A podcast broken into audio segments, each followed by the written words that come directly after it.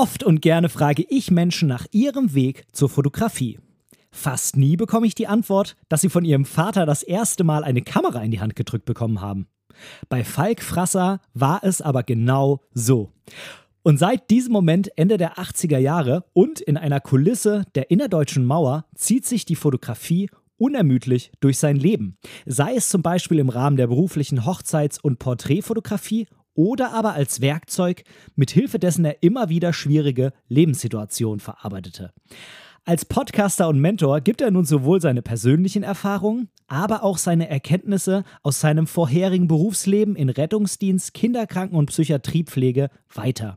Hierbei nutzt er nicht nur die Kamera und Fotografie als Werkzeug, sondern lässt auch immer wieder Themen wie Achtsamkeit und Positivdenken in seine Herangehensweise mit einfließen.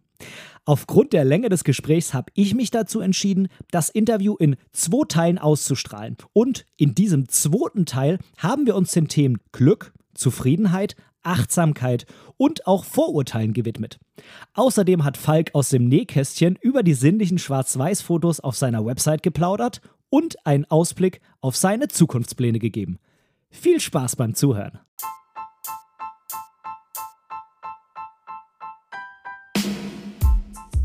Moin und herzlich willkommen zu Momente deiner Geschichte, der tiefgründige Fotopodcast.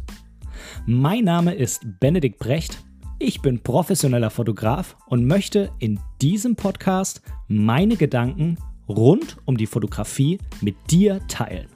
Viel Spaß beim Zuhören! Ähm, ist von Lao Tse, äh, ist ein wohl recht bekannter chinesischer Philosoph, irgendwie 6. Jahrhundert mhm. vor Christus. Der hat mal gesagt, zumindest wird ihm das zugeschrieben, äh, wenn du erkennst, dass es dir an nichts fehlt, gehört dir die ganze Welt.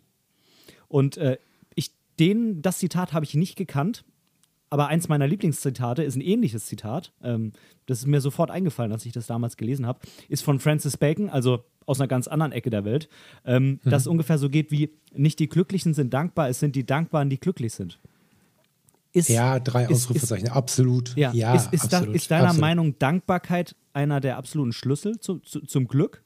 Ähm, und jetzt gerade äh, bezogen auf, auf diese ganze äh, Gas-Sache, also Gear Acquisition Syndrome, also dieses Anhäufen und Besitzen wollen von, von Ausrüstungsdingen, Kameras, ähm, mhm. Objektiven mhm. und sonstiges. Ähm, ja, kann man da irgendwie entgegentreten, indem man einfach zufriedener ist mit dem, was man hat? Ich möchte noch so einen Gedanken eben hinterherwerfen. Es gibt ähm, in, in Bhutan dieses Glücksprinzip, kehren die Leute im, im Bhutan, äh, in Bhutan um und sagen halt, ich, wie viel nicht, also wir sagen ja oftmals, wie viel brauche ich noch, um glücklich zu sein? Das ist ja so ganz oft das. Ich brauche noch dieses, ich brauche noch jenes und so. Und die sagen, mit wie wenig bin ich glücklich? Oder wie glücklich kann ich mit wenig sein? Und die drehen es quasi um und haben immer mehr Glück oder freuen sich immer mehr, wenn sie merken, dass sie glücklich sind, obwohl es ihnen an irgendwelchen Dingen fehlt. Und das ist ja im Prinzip ähnlich zu deinen Zitaten. Ich glaube, dass das so ein, so ein also wenn man sich straight mit dieser, mit dieser Entwicklung der eigenen Persönlichkeit beschäftigt, passiert das automatisch. Und das macht man ja nicht, um Klugscheißer zu werden oder um irgendwie der Welt irgendwas erzählen zu können, sondern das schafft halt eine innere Zufriedenheit. Und mein, mein lautester Antrieb ist, mit diesem ganzen Struggeln und, und mit diesem ganzen inneren Stress, den wir uns machen, eine, dem Ganzen den Rücken zuzukehren, weil ein halbes Leben, mindestens ein halbes Leben, hat mich das völlig bescheuert gemacht, dass wir mit allen möglichen Dingen immer was zu denken und zu grübeln und zu stressen haben. Ich möchte ein bisschen widersprechen. Die LKM würde wahrscheinlich dazu führen, also der Geldwert ist mir bei Dingen relativ unwichtig. Das, äh, ich habe jetzt hier eine Uhr an, die ich wunderschön finde, die irgendwie 100 Euro gekostet hat. Das wird ein Uhrenfreak ganz schlimm finden. Gleichermaßen würde mich eine Leica M, wenn ich sie jetzt finanzieren könnte, also im Sinne von bar bezahlen, nicht finanzieren, würde es mich nicht abschrecken, mir eine Leica M mit zwei Objektiven zu kaufen. So, das würde ich tun, wenn es denn zur Zufriedenheit führen würde. Und äh, den Schritt, den ich gerade meinte, zu machen, alles andere abzugeben und nur noch auf diesen manuellen Fokus, diese unglaublich guten Linsen, diese tolle Story dieser Firma und das, was diese Firma mit mir macht, wenn ich ihre Produkte in den Händen halte, wenn das alleine dann meine Fotografie ist, ist es auch für mich ein Schritt zurück. Also, obwohl das jetzt finanziell gesehen natürlich der totale Wahnsinn wäre.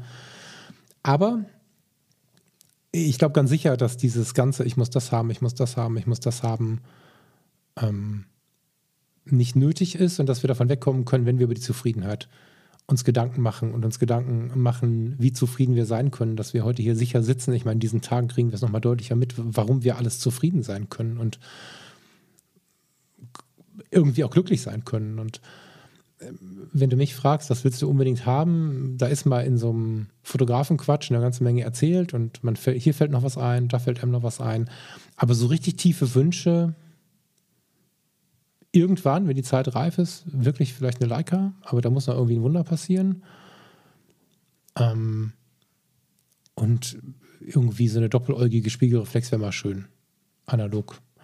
Und dann hört es auch schon auf. Und es gab viele Jahre, da hatte ich noch ein Objektiv und das und jenes und welches. Und wenn ich alte Objektive hatte oder welche mit Macke, dann wollte ich ein neues haben und so.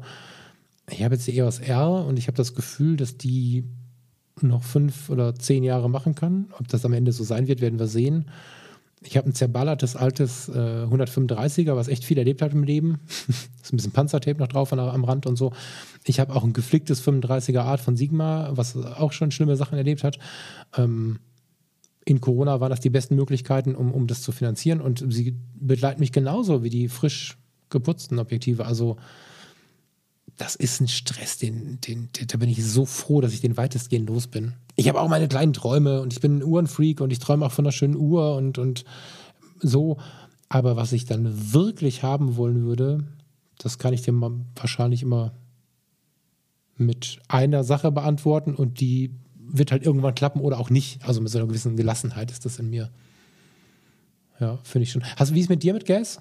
Bist du so ein, bist du so ein Kreuzkäufer oder?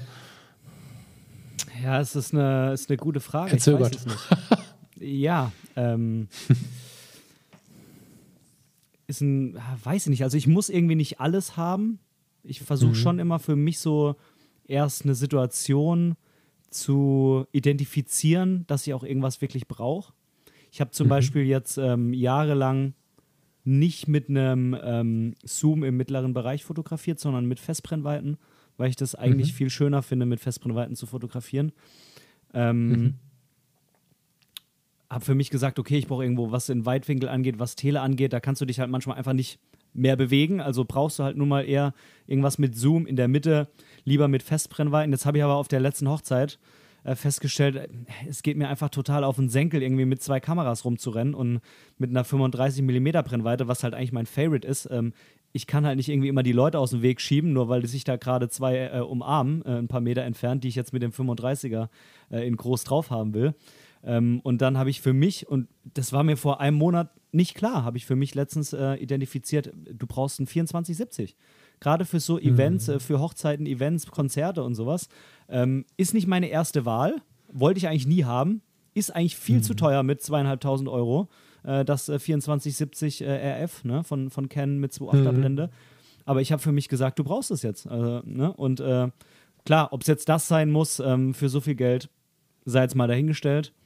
Ähm, aber ähm, im Großen und Ganzen kaufe ich eigentlich meistens, wenn ich gemerkt habe, dass ich es brauche, ob ich es dann, wenn ich es habe, so oft einsetze, wie ich es eigentlich müsste oder nicht doch irgendwie eine Laie gereicht mhm. hätte.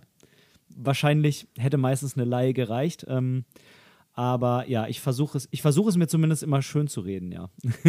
es ist ja, weißt du, es geht ja auch nicht darum, da den Papst zu machen. Und, und, und äh, wenn ich gerade von, von einem Leica-System spreche, wie gesagt, das mal eben neuer Golf, ne? Das ist der totale Wahnsinn. Und die meisten ja. Objektive, die wir uns kaufen, sind ja auch, wenn man es mal so ganz nüchtern betrachtet, der totale Wahnsinn. Und mein absoluter Fokus, ich bin ja jetzt kein, kein Fotograf, der irgendwie tausend Hochzeiten macht. Ich sage, ich möchte vier im Jahr haben, Maximum. Wenn es weniger sind, ist das so. In Corona war es natürlich keine. Pff, so, da sind eigentlich Objektive für 500 Euro ja schon Blödsinn, aber es ist ja auch Leidenschaft. Und ich glaube, man muss auch vor die Wand rennen, man muss stolpern, man muss äh, Dinge erfahren. Ich habe auch mal so ein sündhaft teures 2470 gekauft. Ich musste gerade grinsen, weil ich es genau mit den Worten begründet habe. Und dann kam ich mit den Bildern nach Hause und das, was ich von meiner Freundin hörte, war, so langweilig fotografiert, was ist mit dir los?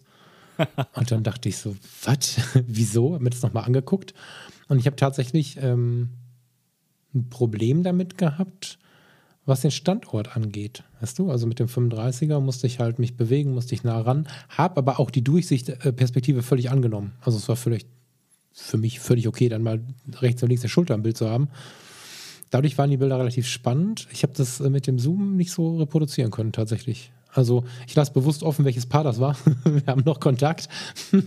aber ähm, die war noch zufrieden, das war auch okay, aber für mich persönlich ähm, war es dann halt nichts. Und das finde ich aber auch halt so spannend in der Fotografie, ne? wenn wir uns irgendwo treffen, ob das jetzt, äh, egal wo, ne? und wenn wir uns auf einer Party treffen, wussten nicht, dass wir da sind und kriegen irgendwie mit, dass wir uns beide für die Fotografie interessieren. Das ist immer irgendwas zu quatschen und niemand ist wie der andere. Und eine Zeit lang habe ich, glaube ich, ah, das kreide ich mir auch so ein bisschen an, versucht, zum Beispiel bei den Fotologen der Welt zu erklären, dass ein, eine Festbrennweite der einzige Weg ist und habe dabei aber stark übersehen, dass es mein Weg ist und nicht der Weg von anderen. Und eigentlich mag ich diese Diversität. Also ich wollte dir jetzt nicht sagen, lass das bleiben, sondern ich bin wirklich gespannt, wie es dir damit geht. Ich bin damit auf die Nase gefallen, ich habe es dann wieder verkauft, aber vielleicht ist es deine Lösung. Finde ich gut. Ja, ich habe ähm, habe ähm, mich schon ein bisschen mit der Thematik beschäftigt. Ich habe auf jeden Fall vor, auch irgendwann demnächst nochmal eine Podcast-Folge dazu zu machen. Ähm, und zwar, ich habe letztens einen ganz, ganz spannenden Ansatz dazu, hm, ich glaube, gelesen oder in einem YouTube-Video irgendwo gesehen. Ich weiß ehrlich gesagt nicht mehr. Da hat mhm. jemand gesagt, man sollte eben um das, das Problem mit diesen langweiligen Bildern ein bisschen zu vermeiden, mit diesem Faulwerden, in diesem nur noch rumzoomen, man sollte das, das Zoom behandeln wie eine ein Konglomerat aus verschiedenen Festbrennweiten. Mhm. Ne, also man, man ja, sollte, man so, ja, ja, ja. Das heißt, ähm, ich könnte mir vorstellen, dass, dass ich es vielleicht irgendwie so mache, ich habe das, sag mal so, basic-mäßig auf 35 eingestellt, mache die Hochzeit und zoom nur dann, wenn es nicht anders geht. Also wenn ich eine mhm. Situation vor mir sehe, wo ich genau weiß, wenn ich jetzt mit den 35 näher rangehe, dann äh, verändere ich die Situation. Und ich komme ja auch so ein bisschen aus der ja. Street Photography, ne? Ja. Also das ja. heißt, ich will die Hochzeit ja auch so ein bisschen dokumentieren, ohne einzugreifen. Und äh, ich benutze es quasi dann nur, wenn ich merke, es geht gerade nicht so. Beziehungsweise die 24 dann, wenn ich merke, ich kann nicht weiter zurück. Oder, hm. ne? Vielleicht ist das irgendwie die Lösung. Aber ich weiß nicht, ob man es dann berichte mir mal. Nee, du, also berichte mir mal, ob das funktioniert. Ich habe das so versucht. Ich, ich konnte das jetzt nicht, aber es kann ja auch einfach sein, dass ich da wieder auch dieses Problem mit der Speisekarte hatte. Ne? Ich hatte halt die Wahl. Und manchmal ist es also für mich persönlich ganz gut, die Wahl nicht zu haben. Berichte mal. Ich, deswegen finde ich äh, diese, es gibt sie ja leider kaum noch. Es gibt ja, ähm, also bei Leica jetzt, ne? Es gibt ja ähm, Objektive, die sind nicht 24 bis 70, sondern die haben so, so, so drei Rasterstufen. Weißt du, wo du immer quasi drei Brenn äh, Festbrennweiten hast. Das ist vor allen Dingen früher zur, zur hart analogen Zeit so, so ein Thema gewesen. Das finde ich eigentlich ganz geil, weil du dann äh, so ein bisschen mehr so in diese, was jetzt, ich rede immer von Freiheit, jetzt will ich eine Kategorisierung haben, ist auch komisch, ne? Naja, also ich, ich komme mit dieser Freiheit der, der freien äh, Wahl der Brennweite nicht so richtig gut klar. So. Bin ich gespannt. Erzähl mal, wie es dir damit ergeht. Ich bin selber gespannt. ich weiß nicht, was bei rauskommt. Keine Ahnung. ja, es ist äh, ein Stück weit ein Experiment, auf jeden Fall. Ähm, was bedeutet denn Glück für dich?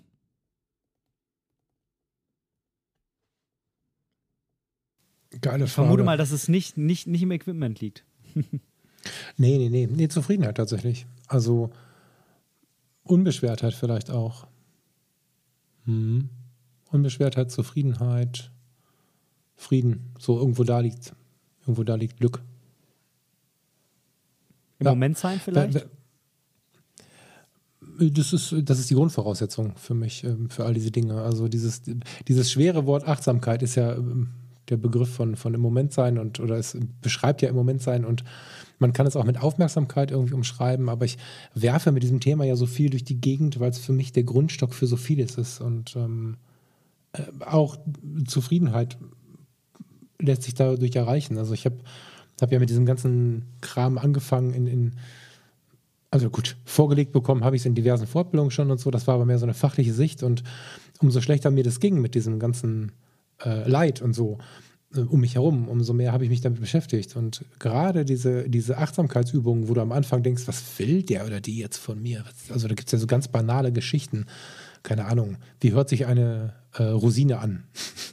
Oder äh, wie schmeckt Zartbitterschokolade mit, mit, äh, mit Ingwer und wo ist der Ingwer? Und da gibt es ja so ganz wilde, ganz basic-mäßige ähm, Achtsamkeitsübungen die dann nach und nach und nach äh, immer mal wieder nachgespielt wurden, sind von mir. Und, und ähm, umso mehr ich in das Thema reingerutscht bin, umso mehr habe ich gemerkt, okay, das ist der Schlüssel zum Glück, weil die große Kunst, wenn man versucht, glücklich zu sein, Ja, das ist, ist ja eine Entscheidung tatsächlich. Ähm, wenn, man, wenn man versucht, sich dem anzunähern, dann hilft es nichts, auf den Lottogewinn zu warten, um glücklich zu sein. Oder auf die Leica M, die mir jetzt einer schenkt. Oder was? Das, das macht alles keinen Sinn. Sondern auch in der Situation, in der es halt irgendwie nicht so passt, vielleicht sogar in der Situation weg von dem Quatsch, den ich gerade genannt habe, in der es mir schlecht geht, das Glück zu erkennen. Das ist so, das ist so ein bisschen das, was, was so Achtsamkeit auch so ein bisschen mit anspült und worauf so Dinge, wenn wir bei der Fotografie hier sitzen, Wabi-Sabi-Fotografie oder Wabi-Sabi, Wabi, ich kann es gar nicht richtig aussprechen, Wabi-Sabi, das ist also nicht ein Gewürz, sondern auch eine, eine japanische Philosophie, die ja inzwischen immer mehr auf die Fotografie übergeht.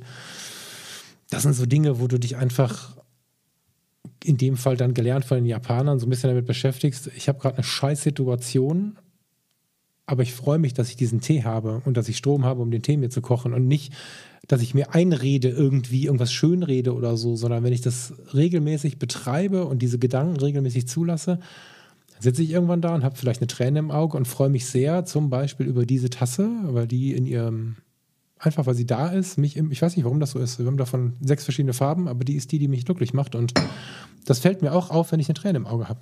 So, und das sind die Dinge, scheiß auf mich, es geht jetzt gar nicht um den Fokus meiner Person, sondern das fällt Leuten, die sich damit viel beschäftigen, auch auf, wenn es ihnen schlecht geht. Und das ist diese Achtsamkeit und die ist die Basis für alles. Und die Momente, in denen ich unbeschwert bin, hm, das Glück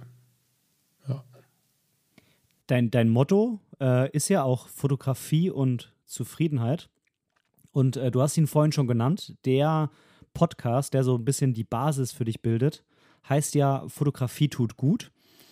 Jetzt mag der ein oder andere, wenn er das vielleicht mal liest, mh, irgendwie stocken und weiß jetzt gar nicht so, äh, was diese beiden Wörter zusammen in einem Satz, was da überhaupt gemeint ist, was diese Kombination meint. Ne? Das ist das, was ich die ganze Zeit äh, schon irgendwie versuche so darzulegen, dass du einfach so eine komplett andere Herangehensweise hast und ähm, ja, die Fotografie in einer ganz anderen Richtung noch als Tool oder Werkzeug nutzt, nämlich nicht nur um Bilder zu machen, also mhm. quasi vielleicht auch für jemand anderen, sondern für einen drin eigentlich. Ähm, was genau ist deine Idee dabei? Wie, wie soll ich mir das jetzt vorstellen? Wie kann ich quasi mit der Fotografie mehr Zufriedenheit erlangen? Also ich nutze die Fotografie, also erstmal, das ist mehr so ein Mentoring-Ding. Mentoring ist ja so ein Weg, den man selber schon gegangen ist, den man jemand anderem dann quasi ähm, anbietet, wo man ihm die Hand gibt, den Weg dann quasi nochmal mitzugehen oder so ein bisschen zu begleiten. Und das ist die Grundidee. Also es geht gar nicht so, ich habe gesehen, dass du in der Vorlage was von Coaching geschrieben hast, das würde ich gar nicht so laut nehmen. Ich würde Mentoring als Wort nehmen. Mhm. Und ähm, kannst du gleich nochmal drauf ein. Also, das ist ähm, jedenfalls mehr so der begleitende Aspekt. Und viele Dinge gelingen viel, viel leichter, wenn wir sie mit etwas kombinieren, was uns halt gut tut, womit wir eh schon verbunden sind. Oder wo wir Lust haben, uns mit zu verbinden. Das heißt, jemand, der im Leben sehr, sehr unzufrieden ist, der mit seinem Job nicht so weiß, was er damit machen soll, der vielleicht auch in Beziehungen oder Familienkonstellationen gerade irgendwie ein Problem hat. Es gibt so viele Probleme, die wir haben können, die uns wirklich jeden Tag versauen und immer wieder Bauchschmerzen machen und dann reden wir uns irgendwie immer ein, ja, das muss halt so sein und äh, man muss halt gucken, wo du bleibst. Es gibt ja so ganz viele Sprüche und Sinnbilder, die uns irgendwie einreden, dass es uns schlecht gehen muss. Wenn du da rauskommen möchtest, dann ist es relativ schwer, einfach nur diese grundsätzliche Aussage zu bekommen, mach doch mal was für dich, geh doch mal raus und so. Du kriegst, wenn du keinen Verbindungspunkt hast, immer sehr allgemeine Ausgaben und die Fotografie ist für mich ja schon immer so ein Verarbeitungswerkzeug und hat mir aus ganz vielen Szenen und Situationen rausgeholfen und mir ganz viel Klarheit geschafft im Leben. Und ich nutze die halt quasi als, jetzt benutze ich das Wort, ich benutze sie halt wie so ein Coaching-Werkzeug. Ja, und ich denke einfach, wenn ich dir äh, die Kamera in die Hand gebe, wenn wir zusammen am Lagerfeuer sitzen, wenn wir das online machen, wenn wir auf, welchem, auf welcher Konstellation auch immer uns damit beschäftigen, wo dir denn ähm, der Schmerz sitzt, wo es dir einfach irgendwie schlecht geht, was dein Problem ist, dann finden wir das sehr, sehr schnell, äh, wenn wir da so ein bisschen in, in, Achtsamkeitsübungen gehen, wo wir vielleicht bei einem sehr schnellen Menschen, der sehr viel arbeitet und, und nicht aus diesem Arbeitstrott rauskommt, ihn einfach mal zwingen, in die Ruhe zwingen, indem er jetzt die Aufgabe bekommt, was auch immer zu fotografieren, was er äh, oder sie lange nicht fotografiert hat. Es gibt ganz, ganz viele Methoden, wie du über diesen, ich nenne das jetzt mal Katalysator, den Menschen in die Ruhe bekommst und auch auf sich fokussiert bekommst. Das kannst du auch mit Musik machen, das kannst du auch mit Malerei machen. Ich will die Fotografie jetzt gar nicht als das einzige Mittel darstellen, das stimmt so nicht. Aber in dieser Nische, in der wir fotografieren, mitnehmend die, die vielleicht mal Bock haben zu fotografieren, ist das halt ein super geiles Werkzeug, um sowohl im Außen eine ganze Menge zu verstehen und gleichzeitig aber auch in den Spiegel zu schauen, also mitzubekommen, okay, krass, vielleicht bewerte ich die Nummern, die ich so sehe, zu schnell. Ne? So politisch ist ja auch gerade so eine Sache. Wir bewerten ganz schnell anhand von Schlagzeilen und Instagram-Posts. Ganz, ganz schnell haben wir eine Wertung über alles Mögliche. Wir stecken gerade mitten im Wahlkampf und was wir, und da nehme ich mich mit rein, wenn ich nicht aufpasse, was wir alles auf die Schnelle bewerten und meinen zu verstehen, das kann so ein Nachmittag mit einem Makroobjektiv in der Blumenwiese zerstören und insbesondere, also im positivsten aller Sinne zerstören. Und äh, am ehesten jetzt auch demjenigen, der sich jetzt gerade, wenn er mir zuhört, nicht vorstellen kann, mit einem Makroobjektiv in der, in der Blumenwiese zu sitzen. Also keine Ahnung, ich spiele jetzt mal im Stereotyp. Ähm, wir nehmen jetzt einen Mann, zwei Meter groß, einen Meter breite Schultern, äh, Mann wie ein Baum, der vorwiegend hübsche Frauen porträtiert der wird sich vielleicht nicht vorstellen können, mit den Knien morgen früh um halb sechs in der Blumenwiese zu knien und die Libelle zu fotografieren. Aber genau dem wird es wahnsinnig gut tun. Und ja, also die, das ist einfach ein Werkzeug, mit dem, mit dem wir in die Ruhe kommen können. Das uns unglaublich viel geben kann, wenn wir davon wegkommen, nur Blende und Zeit oder nur nach Perspektiven zu suchen. So. Ja, ich weiß genau, was du meinst. Ich erkenne das auch äh, ja, immer wieder an mir selbst. Ich ertappe mich quasi dabei, wenn ich als Beispiel irgendwo, wenn man es denn gerade darf, in einem Café sitze und äh, einfach nur so mal die Menschen betrachte. Ich liebe es ja, Menschen zu betrachten, aber ähm, ich kann mich da gar nicht dagegen wehren, dass äh, sich da mir auf einmal Gedanken auftun, die bewertend sind, ja. Mhm. Man, man fängt einfach an, Menschen zu bewerten ohne dass man aber jetzt weiß, äh, keine Ahnung, vielleicht hat er einfach nur einen scheiß Tag und guckt mich deshalb grimmig an. Ne? Und äh, ja, das ist tatsächlich ein großes Ding. Da muss man arbeiten, ja.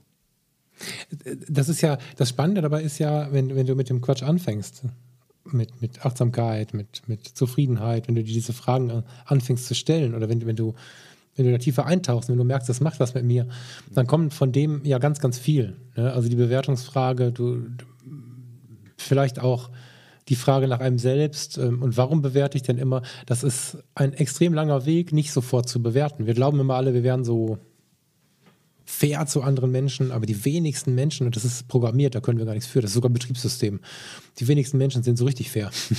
Sondern du siehst jemanden, der hat irgendwie eine komische Klamotte an und so. Ähm, das, das ist eine ganz, ganz krasse Nummer, die aber so befreiend und so schön auf einen selbst einwirkt, wenn man es mal abgelegt hat. Also ich verwirre Menschen regelmäßig, weil ich einfach keinen konkurrenten Kleidungsstil habe. So, ich ähm, mag schon ein, eine Richtung, die, die kann ich schon gut leiden, so. Aber es gibt durchaus Tage, da renne ich auch mal ein Bandshirt vor die Tür. Oder ich habe noch so zwei, drei aus alten Zeiten, so zwei, drei Camp David Sachen im Schrank. Die erinnern mich an eine schöne Zeit und ich weiß, dass Leute sagen, du bist hier der Geißen oder was. Und dann sage ich, ich mag das heute so. Ist das jetzt Problem oder so? Das, und, und dann den, also äh, gegenüberstehend jetzt, äh, nicht zu bewerten. Das ist halt extrem wichtig, finde ich. Und das habe ich ähm, übrigens auch im Gesundheitswesen gelernt. Ne? Also in meinem alten Krankenhaus waren sehr, sehr viele so Privatpatienten erster Güte, ob die jetzt äh, vielleicht sogar medienbekannt waren oder einfach nur unglaublich gut im Futter standen, was das Bankkonto anging. Ich habe festgestellt, wie im Krankenhaus oder innerhalb des Personals so Angst vor sozialen Mauern bestand. Ne? So nach unten war es irgendwie immer ein Problem, das kannte ich ja schon gut aus dem Rettungsdienst, da habe ich ja keinen Schmerz mit. Ähm, unten ist ein böses Wort dafür, aber mir fällt jetzt gerade nichts anderes ein. Also wenn du Menschen ohne festen Wohnsitz hast oder so, da kann ich sehr, sehr gut mit um und kann auch sehr, sehr gut mit denen kommunizieren. Und habe dann aber festgestellt, dass ganz viele vor der anderen Richtung richtig Angst haben. Und das müssen wir alles nicht haben. Wir können uns das, ob du eine Million auf dem Konto hast oder wie ich gerade 10,60 Euro, die Gefühle sind die gleichen. Und das klingt so selbstverständlich. Wenn wir jetzt mal so richtig ehrlich sind, und im Podcast können ja alle zuhören, ohne dass sie laut reden müssen, wenn wir uns mal richtig, richtig ehrlich fragen, wie ist das bei mir? Und auch ich manchmal, so richtig einfach ist es nicht. Ne? Da kommt ein dicker Benz, du hast gerade nicht so richtig die Kohle, wie heute die Kohle. Da bin ich inzwischen drüber hinweg, aber das hat Jahre gedauert und das ist eine total schöne Befreiung. Ja, ich bin ja, ich bin ja doch recht ähm, patriotisch veranlagt, aber ich muss sagen, äh, auch das ist, glaube ich, äh, ein Ding, äh, was, äh, was wir Deutschen irgendwie auch so ein bisschen vor uns herschieben. Ne? Weil, wenn du in den USA mal guckst, äh, ich war jetzt noch nicht in den USA, aber was ich so aus Erzählungen, äh, Büchern, äh, Filmen und so weiter kennt irgendwie, ist einfach, glaube ich, ähm, dass man dort vielleicht nicht so diesen Neid verspürt, äh, sondern sich eher für jemanden freuen kann, dass der was erreicht hat. Und mhm. bei uns ist dann gleich irgendwie gleich der Gedanke, oh, der sieht jetzt irgendwie so aus, als ob er eine Abstammung hat, die nicht von hier ist, äh, oder fährt ein Benz, der ist bestimmt Drogendealer oder was weiß ich, ne? Oder ja, ja, der, ja, genau, so, ne? Und, und das sind diese Dinger, ich glaube, das ist teilweise schon auch so ein bisschen ein deutsches Problem. Ja, oder regionales Problem. Weiß nicht, ob Deutsch, aber so in der Gegend halt. Ja, ja, das, ja, voll. Voll. Und äh, vieles davon übernehmen wir einfach, ohne es gemerkt zu haben. Das ist ja das Nächste, ne? Deswegen ist der Blick in den Spiegel auch so wertvoll, weil wenn wir den mal anfangen, wird sicherlich an der einen oder anderen Stelle entweder im übertragenen Sinne oder tatsächlich mal eine, eine Träne fließen, weil wir einfach von Natur aus, wenn wir nicht über uns nachdenken, also wenn wir nicht aktiv mal ein bisschen versuchen, Psychologie zu verstehen, unsere, tja, psychologische Mechanik, gibt es das, eine psychologische Mechanik? Wenn, wenn wir da nicht versuchen, so ein bisschen ja, mit dem Blick in den Spiegel zu verstehen, was da passiert und warum das passiert, dann reagieren wir einfach nur auf das, was im Außen passiert und dann ist das so ein Automatismus und dann passiert das Leben irgendwie so. Das kann spannend sein in manchen Facetten ne? und in manchen Lebensbereichen, aber im Großen und Ganzen ist schon ganz schön schlau, zu versuchen zu verstehen, was passiert. Und, und, und wenn man das aber tut, dann kann das auch schon mal ein bisschen schmerzhaft sein, wenn man merkt, oh krass, ich habe ja doch dieses Vorteil, jenes Vorurteil und ja, also ich muss sagen, ich ähm, ich, ich würde sagen, ich habe da in den letzten Jahren auch auf jeden Fall eine Entwicklung durchgemacht. Ähm, ich war da früher auch sehr, sehr eingenommen von, von, von Vorurteilen, die ja nur mal bei uns Menschen in der Natur liegen. Ne? Der, ich sage nur, der, der Tiger, der auf uns springt, äh, Schubladen denken, wir müssen überleben. Das ist nun mal einfach so irgendwie einprogrammiert. Wir müssen da halt mhm. alle an uns arbeiten. Also es kann keiner was dafür, dass er diesen, äh, dieses Denken hat. Es kann nur der was dafür, der nichts dagegen tut. Ähm, mhm. Aber ich muss sagen, wenn ich mal jetzt zurückblickend, und ich glaube, da hat tatsächlich auch die Kamera einen großen Anteil daran gehabt, ähm, mal so rückblickend mir überlege, vor zehn Jahren, ja, da hätte ich Menschen auf der Straße, die ich jetzt irgendwie so unterbewusst irgendwie nicht gut bewertet hätte, die hätte ich wahrscheinlich nicht angesprochen. Mit denen wäre ich wahrscheinlich nicht mehr zusammen über einen Zebrastreifen gegangen, ja. Also ähm, und äh, mhm. mittlerweile ist es so, ich habe gemerkt, ey, du bekommst dann geile Fotos, wenn du mit den Menschen redest und wenn du die ansprichst. Und selbst der ein oder andere, der dich grimmig anguckt, wenn du mit dem sprichst, auf Knopfdruck hat er ein Lächeln im Gesicht und quatscht ja. mit dir. Klassische Alltagssituation, ne? Du gehst ja, ja. wo lang, Nachbar, ach, muss gar kein Bekannter sein. Also ich weiß nicht, wie es bei euch ist jetzt äh, im Ort, aber wir sind ja hier äh, vorstädtisch, äh, vorstädtisch unterwegs und unser Stadtteil hier ist auch noch ein bisschen außerhalb. Hier grüßt du dich halt. So, ob er dich ja. kennst oder nicht, ist aber nicht relevant. Aber wenn wir uns auf den Feldwegen treffen oder beim Spazierengehen abends durchs Wohngebiet, alle drehen hier irgendwie nochmal so eine Feierabendrunde. Hi, Abend, schönen Abend noch, was auch immer. Ne? Der Hund kriegt einen Kommentar, wie süß er ist und irgendwas. Ne? Kamera habe ich auch, irgendwie sowas. Und äh, manchmal geht einer an dir vorbei und guckt, als wenn er alle umbringen möchte. Und dann denkst du, was ein arroganter Arsch. Ja. ja dabei äh, hat er einfach gerade einen scheiß Tag. Und äh, beim zweiten oder dritten Mal grinst er plötzlich und sagt, hallo. So, ne? Ich muss ihm gar nicht aufdrängen, äh, Entschuldigung, hallo, das ist ja auch schon wieder so ein bisschen übergriffig. Aber meistens, wenn ich die Leute wieder treffe, ist es dann so, dass es gut ist. Und wenn du jetzt jemanden hast, den du kennst, einen Kollege oder ein alter Freund, eine alte Freundin, dann könntest du dich ja empören und sagst, ey, kannst du mir mal Hallo sagen oder so? Und wenn das zu so einer Situation kommt, dann, äh, oh, sorry, ich war in Gedanken oder so. Also es ist extrem selten, dass die Menschen, die gerade grimmig gucken, wirklich grimmig sind. Und wie oft sitzen wir im Auto, auch so ein, so ein Kampfraum von uns, ne? Wie oft sitzen wir im Auto oder wo auch immer und haben direkt Vorurteile. Oder auch wenn wir uns unter unseresgleichen sitzen, da wo wir uns besonders wohlfühlen, auf so einem Fototreffen.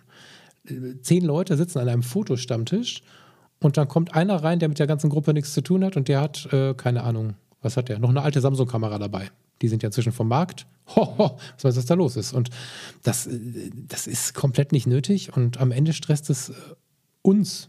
Der, über den wir da reden, der hat davon nichts, weil der kriegt es gar nicht mit. So, aber wir selbst sind innerlich total aufgewühlt. Das ist totaler Unfrieden, Vorurteile über andere Menschen zu haben oder auch Urteile über andere Menschen zu fällen, ohne sie wirklich gut zu kennen. Ja. Ähm, wie gehst du mit, mit jemandem um, den du fotografierst? Sei es jetzt jemand, äh, den du irgendwie jetzt äh, so als, ja, sag mal, als, Job betreibst, äh, äh, betreust oder jemanden, den du vielleicht auf der Straße irgendwie spannend findest.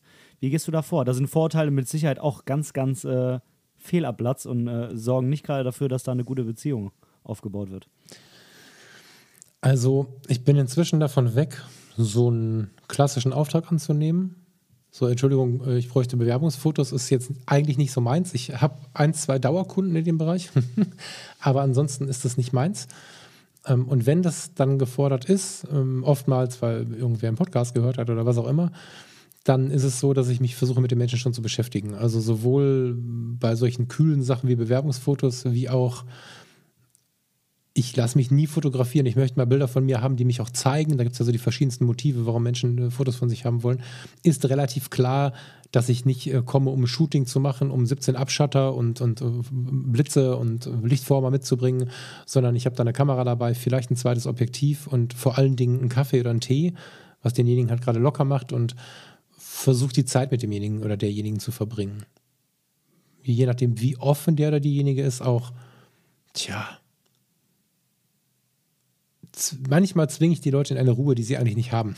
Wenn ich also in den Gesprächen mitbekomme, dass sie in totalen Stress immer sind und immer nur drei Minuten für alles haben, dann habe ich zwar eine etwas längere Zeit äh, vereinbart, die wir dann äh, fotografieren gehen, dass ich aber einfach äh, sowas mache wie, bleib mal zehn Minuten hier sitzen, ich komme gleich wieder. Äh, das, und dann tanze ich irgendwo auf der Entfernung rum und beobachte sie ein bisschen fotografisch. Da sind viele nicht drauf gefasst, aber es ist halt ich versuche nicht in diese Shooting-Situation zu kommen, sondern es ist mir wichtig, mich mit den Menschen zu umgeben und mit denen Zeit zu verbringen und diese Zeit und, und das, was ich da erlebt habe, halt quasi dann mitzubringen, als das, was das Produkt am Ende ist. Ja. Das heißt, deine Fotos sind auf jeden Fall eher emotional, vielleicht sinnlich. Also ich habe ich habe deine, deine, deine Website vorher nochmal durchgescrollt. Da sind jetzt, wenn ich es richtig gesehen habe, ausschließlich Schwarz-Weiß-Bilder drauf. Willst du das irgendwie so als Stil für dich äh, stehen haben oder ist das nur ein Teil davon oder ist das dein, dein Lieblingsstil? Ich persönlich hm. mag Schwarz-Weiß, weil ich finde irgendwie, dass gerade in, in dem Zusammenhang so emotional, sinnlich irgendwie so ähm, ganz gut mit Schwarz-Weiß darzustellen ist. Also, mh, hm, sinnlich. Spürbar ist das Ideal ob es dann am Ende so ist, also wenn du von emotional oder sowas sprichst, dann denkt man ja oft an, an irgendwen, der irgendwem eine Zwiebel hinhält, damit er weint. Das ist natürlich die äußerste Katastrophe. das ist nicht selten so, habe ich mir sagen lassen. Ähm, wenn emotional, dann mit dem Menschen, der mit mir in die Situation geht. Hatte ich durchaus auch schon. Ich gucke gerade mal auf der Webseite, ich habe sie gerade mal aufgemacht, sind tatsächlich auch relativ weit oben schon so ein paar Situationen, die sehr im Moment waren. Ja, schon. Ähm, wenn jemand die Offenheit besitzt und äh, Lust auf das Thema hat, äh, dann können wir tief in alle Themen absinken. Und wenn ich dann da in, in diesem Emotionszustand ein Foto von bekomme, ist es gut, aber das produziere ich jetzt nicht. Also äh, auf der Website ganz oben hat Katharina so ein, so ein Blumen, was ist das? So ein Blumendings vor der Nase. Wie nennt man das denn? So einen kleinen Stängel äh, vor der Nase und ähm, atmet es irgendwie gerade ein. Das war eine Situation und nicht, äh, kannst du da mal hingehen und da mal dran riechen oder so. Ne? Und äh, das ist mir halt wichtig, äh, dass das so entsteht, also aus dem Moment entsteht und nicht, weil der Fotograf die Idee hat. Ne? Klar kann man das mal machen, mal guck mal da vorne ist ein schöner Hintergrund, aber in der Regel versuche ich die Situation mitzubringen. Und das Schwarz-Weiße ist passiert, wenn ich über all die Jahre, die ich geglaubt habe, ich müsste nach einem Stil suchen, alles Mögliche versucht habe, dann habe ich mich irgendwie in dieser Suche ständig verlaufen. Und ähm, irgendwann habe ich angefangen, übers Jahr, immer am Ende des Jahres, in so Orientierungsphasen, das ist meistens so Oktober, da kommt es mir dann irgendwie so ein bisschen hoch, dass ich mich damit beschäftigen möchte, was hast du denn so gemacht und so. Dann habe ich äh, irgendwann angefangen, auch mal zu schauen, was habe ich fotografiert, wie hat sich was angefühlt und was war echt. Und ich habe irgendwann festgestellt, okay, krass, also wenn ich in meinem Moment bin, wenn ich da bin, wo ich mich wirklich auf dieser grenzphilosophischen Wohlfühlebene befinde, irgendwie, das ist immer schwarz-weiß, ein bisschen Korn. Vielleicht, weil mich, weil mich Fotografinnen und Fotografen der Zeit, in der man nur schwarz-weiß fotografiert hat, irgendwie sehr geprägt haben, keine Ahnung. Aber das ist das, wo ich mich ein bisschen zu Hause fühle. Ich, da ist auch mal Farbe dazwischen. Das will ich jetzt gar nicht zu radikal nehmen, das Ganze. Aber ähm, ja, schwarz-weiß ist schon so meins. Hm. Aber wenn jetzt hat jemand gedauert. kommt. Hat lange, lange gedauert, bis dass ich das verstanden habe. Es war immer schon so, glaube ich, aber es hat lange gedauert. Ja, das muss man sich trauen, ne? Gerade, ich glaube jetzt gerade irgendwie ähm, der normale Kunde, das habe ich zumindest bisher schon mal gemerkt, der tut sich schwer mit Schwarz-Weiß. Ich habe dann mal den einen oder anderen in meiner, in meiner Umgebung hier gefragt, ähm, was habt ihr denn alle mit Schwarz-Weiß? Und äh, naja, die Antwort, die ich immer so gehört habe, ist halt, naja, die Welt ist halt in Farbe. Und äh, wenn ich halt meine Hochzeit fotografiert habe, dann will ich die natürlich in Farbe haben, weil in Schwarz-Weiß, das sieht so traurig aus. Weil ich persönlich mag Schwarz-Weiß eigentlich auch voll, aber ich wurde halt schon öfter mal so mehr oder weniger in Anführungszeichen ähm, dann halt durch den Kunden dazu gebracht, eben dann das in Farbe zu machen. Äh, du, wenn der Kunde oder die Kundin, Kunde, ich sage ganz selten Kunde, ne? Ich soll dich übrigens ganz lieb vom äh, Frank Fischer grüßen, mit dem hatte ich auch schon die Diskussion, wie man denn jetzt die Leute nennt, mit denen man arbeitet. Liebe Grüße, soll ich dir ausrichten, fällt mir gerade ein. Ähm, Dankeschön. Die, äh, gerade noch gesprochen vor der Aufnahme, die, ähm, die Frage schwarz-weiß oder nicht, gerade was du gerade gesagt hast, ist ja extrem spannend. Also wenn der Kunde sagt, das Leben ist bunt, dann ist das mein Grund für schwarz-weiß, weil du mit Schwarz-Weiß, da äh, nehmen wir ja Informationen. Und unser Gehirn ist ja äh, böse gesprochen, wenn wir jetzt irgendwie einen Ausfall haben, ähm, ganz schlimm gesprochen, wenn wir einen Schlaganfall haben oder irgendwelche Areale ausfallen, dann versucht das Gehirn ja, oder wenn wir im Auge ein Problem haben, versucht das Gehirn ja zu vervollständigen, was wir gerade sehen. Ne, wenn wir dauerhaft schielen, versucht das Gehirn das irgendwie gerade zu biegen.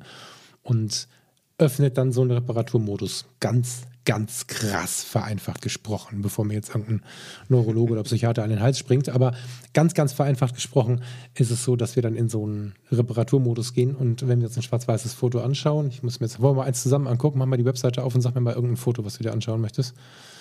Ja, also erstmal du, so lieber Zuhörer, du gehst jetzt auch mal, falls du nicht gerade Auto fährst, auf äh, falkfrasser.com. Ich äh, verlinke dir das unten in den Shownotes natürlich. Und dann kannst du jetzt quasi live hier auch äh, das Foto mit anschauen. Ich finde die Fotos die alle Idee. wunder wunderschön. Ähm, du musst nicht immer so viele Komplimente verteilen. Du kannst. ich meine das alles voll ernst. Ich bin ein eiskalter Typ. Wenn mir jemand auf den Sack geht, dann sage ich dem das. Das ähm, ist gut. Und wenn ich aber Komplimente vergebe, dann meine ich das auch echt ernst. Ja, jetzt muss ich mich entscheiden, ne? Ähm, ja, irgend, irgendeins irgendwie. Ich finde das ganz toll, wo, ich glaube, es ist deine Frau links mit zwei Hunden ähm, in der Landschaft sitzt und äh, das im mm, Gegenlicht. Genau. Das Farina, ja, genau. Mm, da ist es so, ah, das ist natürlich jetzt schon so eine geile Gegend, dass das, na, aber wir nehmen das trotzdem mal. Das sind die Dünen von Texel und da geht es noch gut zwei Kilometer bis zum Meer und in den Dünen, auf die Farina darunter schaut, leben noch echte Wildpferde. So.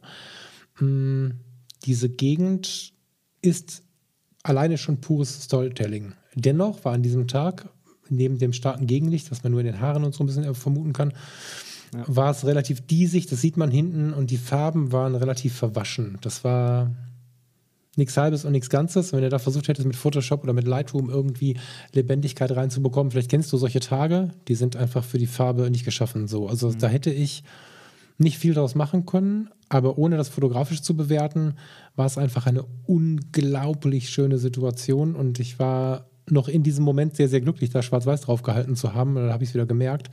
Und es ist ja einfach so, dass äh, wenn wir ein schwarz-weißes Foto anschauen, dann merken wir, also unterbewusst, hier fehlt aber irgendwie eine Information. Das ist jetzt irgendwie komisch.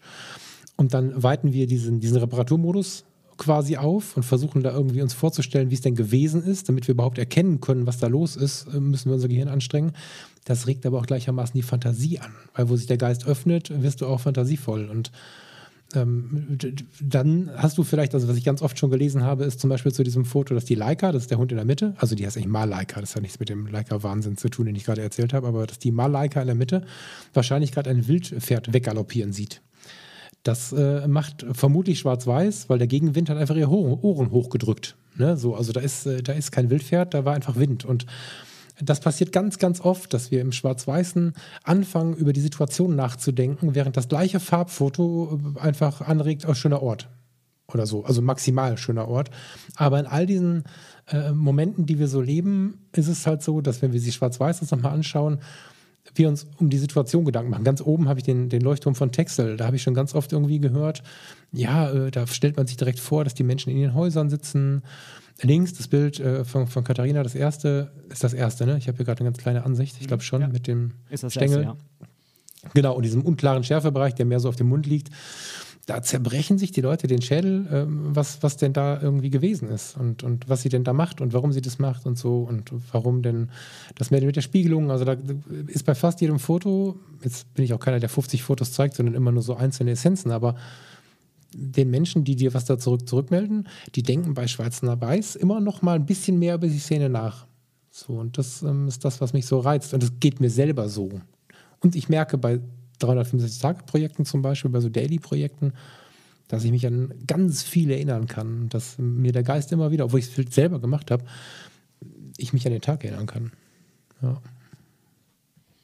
Ja, also ich, ich liebe Schwarz-Weiß auch total. Ähm, es, ja, es, es macht auf jeden Fall Situationen oder, oder irgendwie potenzielle Bilder möglich, die halt ohne Schwarz-Weiß so auch nicht möglich sind, weil vielleicht ist jetzt auf dem einen oder anderen Bild, vielleicht passt das farblich gar nicht. Vielleicht sieht das in Farbe echt blöd aus, weil das irgendwie Farben sind, die überhaupt nicht zusammenpassen. Und in Schwarz-Weiß ist das halt, mm, Du musst ja. erstmal länger drauf gucken und erfassen, was da eigentlich abgebildet ist. Und ich glaube, ähm, Beispiele im Instagram-Feed, ne, wozu mir heutzutage alle leider ziemlich neigen, einfach dieses schnell wegswipen. Das passiert vielleicht das eine oder andere Mal auch einfach, weil einem die Farbkombination nicht gefällt. Obwohl es eigentlich ein total ja, wobei, ähm, tolles ähm, und tiefes Foto wäre. Absolut, hast du recht. In der Einzelfotobewertung, die ich persönlich ja total wichtig finde, ist es so. Ist das jetzt hier schlimm mit meinem Wasser? Nee, es ist wahrscheinlich Atmo, ne? Ähm, es ist Atmo. Die, und das, das ist die, genau. die, der kleine Gesundheitsanschub. Äh, denkt daran, genug zu trinken. ich, weiß, ich weiß noch nicht, wem du diese riesige Podcast-Folge hier verkaufen willst, aber wir, wir machen das mal weiter. Ähm, ich genieße das gerade sehr mit dir. Wo waren wir gerade? Achso, die, die, diese Situation im Schwarz-Weiß ist natürlich manchmal auch die einfachere, muss man ganz ehrlicherweise mal so sagen. Aber warum soll man es nicht äh, in einer Nuance oder in einer, stimmt nicht, in einer Facette sich auch einfacher machen? Weil du einfach dieses Weißabgleichproblem nicht hast. Das ist einfach so. Ne? Du kannst in ganz vielen Situationen ähm, dich auf die Sache konzentrieren und ähm, musst mehr mit Licht, also mit hell, dunkel, schwarz, weiß, Schatten und so, das musst du wissen. Das ist auch nicht so unkompliziert, finde ich, den Umgang mit Schwarz-Weiß, das ganz gezielt einzusetzen. Aber du kannst natürlich, wenn du es ein bisschen drauf hast, auch so ein bisschen glorifizieren. Also äh, Beispiel aus allen Hochzeiten, damit jetzt keiner irgendwie sich angesprochen fühlt, nehme ich mal zwei raus, die auch weit weg voneinander sind und so. Eine Hochzeit hatte ich in einem total abgefahrenen 70er-Jahre-Hotel wo du wirklich so ganz tolle, schrille Farben hast, die aber irgendwie warm waren, viel lila, viele warme Orangetöne und so. Da waren die Fotos auch in Farbe. Erste Sahne. Tollstes Hotel, viel Platz. Danach waren wir in so einem kleinen Mini, ist das schon ein Schloss, ist das eine Burg, irgendwie sowas. In solchen Umgebungen hast du mit Farbe natürlich viel gewonnen. Aber sind wir ehrlich, nicht so selten haben wir das Getting Ready von der Braut auch im Schlafzimmer. Und äh, nicht so selten hast du dann da auch irgendwie Kram rumstehen, den vielleicht nicht jeder von den Betrachtern nachher genauso sich da hinstellen oder hinhängen würde. Und äh, es gibt auch Hochzeiten, die finden dann einfach im Vereinsheim statt. Und da hast du dann die Holzvertäfelung, die vor 40 Jahren der Verein sich da dran genagelt hat. Und das ähm, wirkt alles in Schwarz-Weiß anders und irgendwie intensiver, weil du, das ist ganz spannend. Also, äh, weißt du, dieser Till Schweiger-Effekt, ne, in den, in den ganzen hier Keinohrhasen und Doppel, Doppelhasenküken und wie sie nicht alle heißen, diese Filme von ihm, da, da hat er ja immer so Lofts, wo immer alles ganz schlimm aussieht. Aber da ist ein, ein Mensch, der sich mit Einrichtungen auskennt und mit ganz vielen Dingen auskennt, durchgegangen und hat jeden umgefallenen Topf so hingelegt, dass das sympathisch aussah. Das ist zwar ein cooler Move, den sie da machen immer, aber das kriegen wir in der Regel nicht so hin. Und wenn wir dann so eine, so eine, so eine Szene fotografieren, in der dann in so einer Umgebung geheiratet wird, sieht die meistens einfach schlimm aus. Und wenn wir die dann ins Schwarz-Weiße ziehen, dann kommt dieser Style wieder raus. Und deswegen glaube ich, dass, dass die Leute sich durchaus mehr öffnen sollten fürs Schwarz-Weiße. Aber das erfordert halt auch als der, als der Liefernde den Mut, in dieser heutigen Social-Media-Welt nicht so viele Punkte machen zu wollen. Ne? Also das Erste, was du von so einem Social-Media-Experten zu hören bekommst, ist, fotografiere, äh, also für Instagram zum Beispiel, äh, nur in Farbe. Also ein reiner Schwarz-Weiß-Kanal hat per se erstmal, keine Ahnung, 10.000 Follower weniger. So, und da gibt es halt so ganz viele Regeln, mit, gegen die du einfach verstößt, wenn du Schwarz-Weiß fotografierst. Du, du kriegst nicht viele Hochzeitsanfragen, da passieren ganz viele Dinge, die, die dir einfach verloren gehen. Aber das ist äh, mir halt mit den Jahren egal geworden. Ich glaube, dass es wichtiger ist, dass wir das tun, was uns, ja, Achtung, das Wort, zufrieden macht. Also. Ja, spannend, weil ich habe letztens irgendwo mal, jetzt, ich hoffe, ich finde das wieder, dann kann ich es in den Show Notes verlinken, ähm, mhm. habe ich mal so eine Studie gefunden. Ah, vielleicht war das sogar auf Fotograf R. Ich bin mir ehrlich gesagt nicht mehr ganz sicher. Irgendwo so eine Studie, wo jemand berechnet hat, wie wahrscheinlich äh, dein Foto erfolgreich ist auf Instagram. Mhm. Und da war unter anderem auch der Aspekt Schwarz-Weiß dabei und da kam aber raus, dass es eigentlich sogar erfolgreicher ist, wenn es Schwarz-Weiß ist. Und zum Beispiel, wenn Menschen drauf sind. Ähm, jetzt Menschen, muss man natürlich, ja, ja, ja, Menschen, jetzt muss man Menschen, natürlich differenzieren, was heißt erfolgreich? Heißt erfolgreich ähm, mehr Follower generieren oder einen Auftrag generieren? Ich glaube nicht, dass es das ist- Gleiche ist.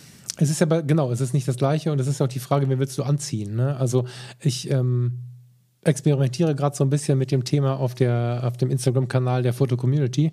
Da bin ich ja in, zum Teil auch angestellt. Und die ähm, Foto-Community, die ja im Prinzip ein eigenes Netzwerk ist, hat natürlich, äh, weil es die Zeit heute so, so erfordert und weil es auch ein schönes Mittel ist, um zu kommunizieren über den Tellerrand hinweg, ein Instagram-Kanal, der ist nur lange Zeit so ein bisschen brach gelegen und da gucke ich gerade so ein bisschen, was funktioniert denn, was funktioniert nicht.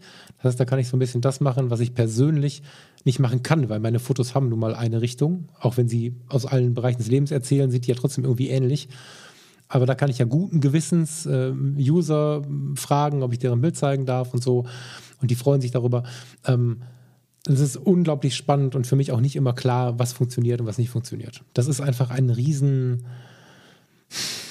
eine Riesenregel, ein Riesenregelwerk, was du da beachten musst. Und ich habe mich da schon mal versucht, ein bisschen beraten zu lassen, weil ich natürlich schön äh, finde, ich freue mich über jeden Einzelnen, der insbesondere bei Fotografie tut gut dazukommt. Und habe irgendwann gesagt, nee, also die Rückmeldung ist so intensiv, so viele Leute, die nicht bei Social Media sind, sind am Start. Ich mache das nicht. Also es gibt da wirklich ganz, ganz klare Regeln und äh, die Personen zeigen zum Beispiel, das ist eine ganz, ganz klare Regel.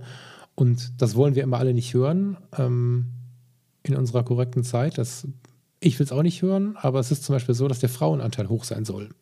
Und alleine, egal ob hochgeknöpft oder irgendwie im Bikini, finde ich das schräg, dass wir jetzt, macht ihr ein Foto von mir, während wir hier podcasten, um Gottes Willen. Alles für, dich, all, alles für den Fame, ja?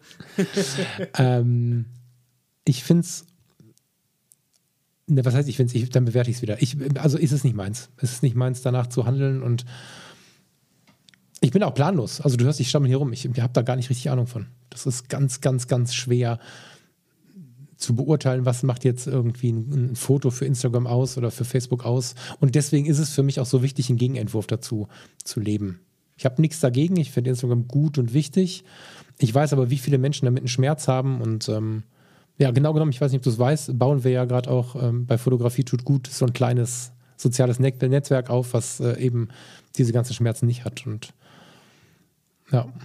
Also ich finde es schon schwierig, dass man darüber nachdenken muss, was macht mich jetzt irgendwie bekannter und äh, warum denke ich überhaupt darüber nach. Also das ist eine Schleife, da können wir jetzt mal eine Stunde drüber reden, das tun wir jetzt nicht, aber das ist ganz schön dramatisch, dass wir, dass wir uns mit sowas beschäftigen und viele haben sogar Stress deswegen. Ja, absolut. Also ich glaube, da kommen wir auch schnell dann irgendwie in den Bereich, wo man dann äh, sich fragen muss, muss man damit zwingend Geld verdienen? Weil dann muss man halt vielleicht schon ein bisschen mehr drauf achten. Also mit den Fotos an sich, ne? Also will ich irgendwie un unbedingt zwingend mein Lebens, äh, mein, mein, mein, mein Erwerb irgendwie aus Hochzeiten generieren oder ist die Fotografie für mich halt ein Teil davon, ja? Ähm, ja. Ja, wobei ich da jetzt natürlich niemandem irgendwie zu nahe treten möchte. Und die Idee von mir, ich hatte die Idee ja auch. Und wäre, wäre Covid jetzt nicht gekommen, wäre ich, hätte ich morgens, also tatsächlich, ne, der Businessplan war geschrieben. Wenn Covid nicht passiert wäre, hätte ich mich jeden Morgen in meinen Kombi gesetzt, hätte da Blitzanlagen und eine Kaffeemaschine und einen Kühlschrank und ein bisschen Wasser und ein paar Sessel reingebaut und wäre von Foyer zu Foyer in großen Firmen gefahren, hätte da so eine Wohlfühlzone aufgebaut und hätte dann da Leute fotografiert und mit denen ein bisschen Smalltalk gehalten und die so ein bisschen in die Lounge-Sessel gezwungen und mit denen Kaffee getrunken. Also äh, mein Bereich wäre auch sehr, sehr straight gewesen. So, ich bin sehr, sehr glücklich, dass ich davon weggetreten wurde, wenn man das so sagen darf, ob der schlimmen Umstände mit Covid, aber das hat mich davon so ein bisschen bewahrt und Wer aber damit Geld verdienen möchte und das zu seinem Hauptjob machen möchte, um Himmels Willen, der soll natürlich seine Hochzeitsfotos bewerben, zum Beispiel. Ne? Wenn er eine gute Arbeit macht, ist da auch nichts gegen anzubringen. So, es ist einfach nur nicht mein Weg. Ich bin da nicht zu in der Lage, könnte man sogar sagen. Ja, das trifft es am besten. Ja. Das nimmt Ja, so die Schuld von den anderen. Ich bin dazu nicht in der Lage. Das ist nicht das Problem der anderen. Ja, also, also mir hat die Vergangenheit irgendwie auch schon ganz oft gezeigt, ähm, irgendwie hat sich doch immer alles zum Guten gewendet. Und im Nachhinein sagst du ja jetzt, vielleicht war es auch verdammt gut eben, äh, dass es damals eben nicht so gekommen ist, weil ich habe nicht das Gefühl, dass du jetzt äh, unglücklich darüber bist, sondern ganz im Gegenteil. Ne? Ähm, was, was, was, ist, was sind denn noch ähm, deine Projekte in der Zukunft, um mal so langsam äh, nach fast zwei Stunden so ein bisschen Richtung Ende dieses Podcasts zu wandern? Äh, kannst du uns mal einen kleinen Blick auf äh, dein Projektebuch erhaschen lassen, was da noch so Ich habe geht? mich, ich hab mich sehr gewundert, dass du den Zettel so voll äh, packst. Jetzt wirst du ja nervös. Ähm, Nö. Den Fragenzettel. Ja, die. Ähm, der ist komplett durchgearbeitet. Von A bis Z. Ja? Ich glaube schon. Echt? Ach, ja, krass. Also okay, die eine ja, oder andere Frage ist halt irgendwie so im Gespräch so aufgetaucht. Naja. Ich glaube schon. Ähm, Projekte. Also es ist so, dass ich ähm, tatsächlich den Fokus auf Fotografie tut gut und diese Sachen, die da drum herum ranken, lege. Ähm, die Sachen, die darum herum ranken, haben in den letzten Wochen aber eine sehr deutliche, hm, ja doch, also eine sehr deutliche, ähm, ähm, wie sagt man denn? Also ich habe mich damit sehr, sehr intensiv beschäftigt, bin auch mit so einem Mini, Mini, Mini-Team zugange und äh, wir wollen endlich diese Community, also dieses kleine, tja, diese kleine Schutzzone einrichten, ähm, in der wir uns einfach die, die wir Fotografie tut gut hören, die wir mit, diesen, mit dieser Denkweise uns verbinden können, die die Bock haben auf eine zufriedene und entspannte Fotografie, die keinen Bock haben auf großen Vergleich oder Bewertung, die keine Lust haben auf Internet-Trolle und Gemecker, dass wir uns eine Welt schaffen, in der wir uns die Bilder zeigen können, in der wir miteinander kommunizieren können. Ich mit natürlich, ich bin Teil des Ganzen, ähm, in der wir Projekte angehen, ähm, kleine Gruppen haben, also nicht eine Gruppe in Facebook oder so, sondern wir haben quasi unser eigenes Social Media mit unseren eigenen Regeln, äh, wo wir nach Hausrecht einfach sagen können, okay, ähm, du bist bestimmt ein netter Mensch, aber wenn du jetzt hier kommst, um immer zu schimpfen und zu meckern und das wird man doch noch sagen dürfen und so, dann musst du halt leider wieder gehen. So, so, eine, so eine, Schutzzone bauen wir uns gerade, die sicherlich auch nischig bleiben wird. Ne? Das ist ähm, auch wieder so ein Ding. Da werden nicht 50.000 oder 10.000 oder 5.000 Leute drin sein. Das werden mit ein bisschen Glück irgendwann mal ein paar hundert sein. Ähm, da, daran arbeiten wir gerade hart. Ähm, ich habe vor, ein, ein, tja, sowas wie, das kann ich noch nicht so richtig weit ausbreiten, aber so, ein, so sowas wie einen täglichen Podcast mit anzubieten. Ähm, ich möchte Leute ein Jahr lang mit durchs Leben begleiten, wenn sie denn wollen. Das ist so ein Projekt, was ähm, demnächst mal, demnächst ist nicht übermorgen, ne, aber bald starten wird. Im Oktober werden wir wahrscheinlich diese Gruppe online nehmen und irgendwann danach diesen, diesen täglichen Impuls. Und darum wird sich das jetzt entwickeln, das Ganze. Das Ganze, was bei mir nicht die Arbeit in der Foto-Community ist, wird, wird rund um Fotografie tut gut äh, stattfinden und wird dem Ganzen endlich die Größe und das Gewicht geben, das es verdient hat, einfach. Ne? Weil es bislang halt immer so war, dass ähm, irgendwie anderes wichtiger war, weil ich mit Fotografie tut gut, aber auch keinen Euro verdient habe und irgendwie gucken musste, wie ich dann jetzt so die Euros reinkriege. Und das ist jetzt so der Hauptfokus, würde ich sagen. Ja, diese beiden Dinger endlich wieder dahin zu gehen, Leute treffen zu können, ist natürlich auch wichtig. Ne, wir hatten ja mit den Fotologen den Reportage-Workshop in Nizza angekündigt und angeplant, der komplett zerdröselt wurde, natürlich von der Covid-Geschichte.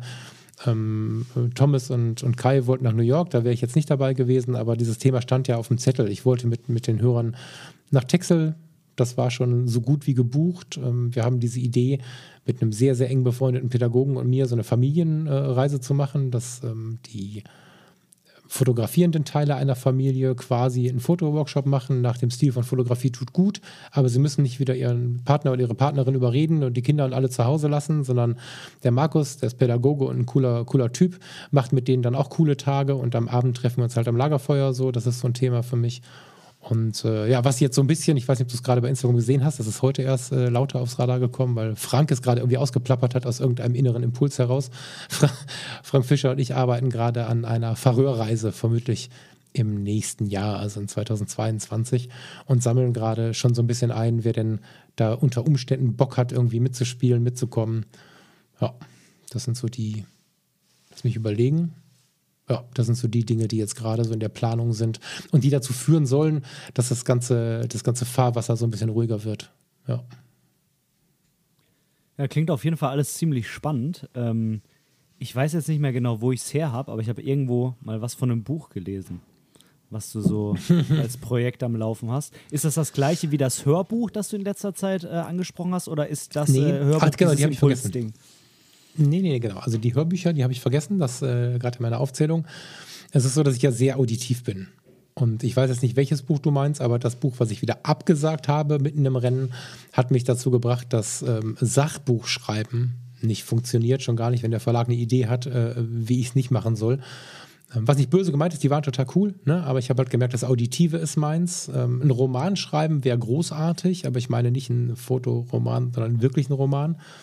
Das ist noch so ein, so ein kleiner Traum von mir, aber Ähm, ich werde mich auf Hörbücher konzentrieren. Thema ist genau das, was wir heute besprochen haben. Ne? Achtsamkeit, Fotografie, da gibt es drei, vier, fünf Konzepte in der Schublade, die jetzt gerade so entstehen. Die sollen aber erst entstehen, wenn diese Gruppe existiert, wenn es den Freundeskreis gibt, wo man sowas dann auch äh, kaufen kann und so. Das ist in Arbeit. Das Buch, wenn du das Buch Verlagsauftrag meinst, also so ein richtiges Buchbuch, äh, das habe ich äh, on the run gekickt. Ich weiß nicht, ob du das jetzt bewusst ausgewählt hast, deswegen. Die meisten sprechen mich darauf an, weil genau dieser Umstand äh, für sie irgendwie erstaunlich oder interessant ist oder so.